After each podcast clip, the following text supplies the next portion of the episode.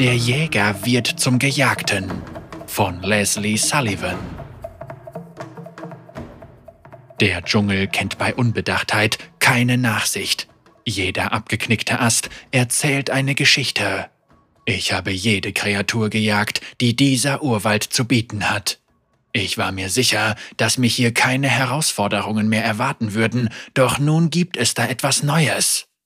Jede Spur hat die Größe eines Riesenhauers, seine Klauen geformt wie Krummsäbel. Es könnte einen Mann in zwei Hälften zerreißen. Endlich eine Beute, die ihre Jagd wert ist. Während ich meiner Beute durch den Dschungel hinterherpirsche, fällt mir nach und nach auf, welchen Schaden dieses Ding angerichtet hat. Ich trete in einen unförmigen Kreis gespaltener Bäume. Diese gigantischen hölzernen Wächter spendeten diesem Land über ungezählte Jahrhunderte hinweg Schatten. Ihrer Borke, die wie aus Eisen schien, konnten die schwachen Äxte all jener, die töricht genug waren, zu versuchen, sie zu fällen, nichts anhaben. Dieses Ding fegte sie hinweg, als wären sie dünne Zweige. Wie kann eine Kreatur, die solch eine Stärke besitzt, einfach so verschwinden? Und obwohl sie diese unübersehbare Spur der Zerstörung hinterlassen hat, konnte ich nicht einen einzigen Blick auf sie erhaschen. Wie kann sie wie ein Orkan wüten und dann im Dickicht verwehen wie der Nebel am Morgen? Mich überkommt ein Kribbeln, wenn ich mir vorstelle, wie ich dieser Kreatur endlich gegenübertrete. Sie wird eine überwältigende Trophäe abgeben. Nachdem ich die Lichtung durchquert habe, folge ich dem Fluss, um mich neu zu orientieren. Dort erblicke ich ein kleines oranges Fellknäuel, kauernd wartend. Ich beobachte es heimlich aus der Entfernung. Ein winziger Fisch springt aus dem Fluss und die Kreatur setzt ihm hinterher und springt fröhlich in das vorbeirauschende Wasser.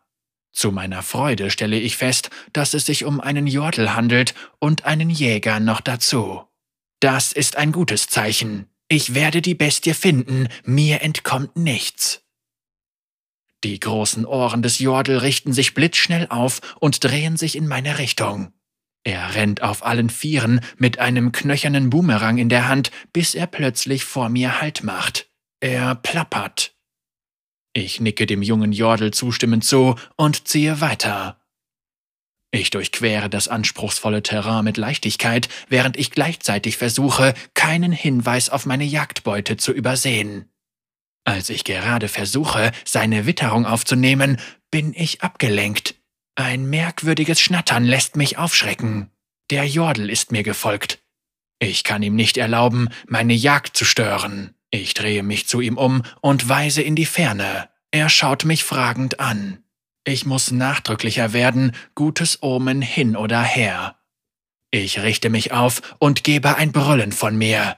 Der Wind peitscht durch das Fell des Jordel und die Erde unter uns erbebt. Nach einigen kurzen Augenblicken dreht er seinen Kopf und reckt mit etwas, das man für ein Lächeln halten könnte, seinen kleinen Boomerang hoch in die Luft. Ich darf mich nicht weiter aufhalten lassen.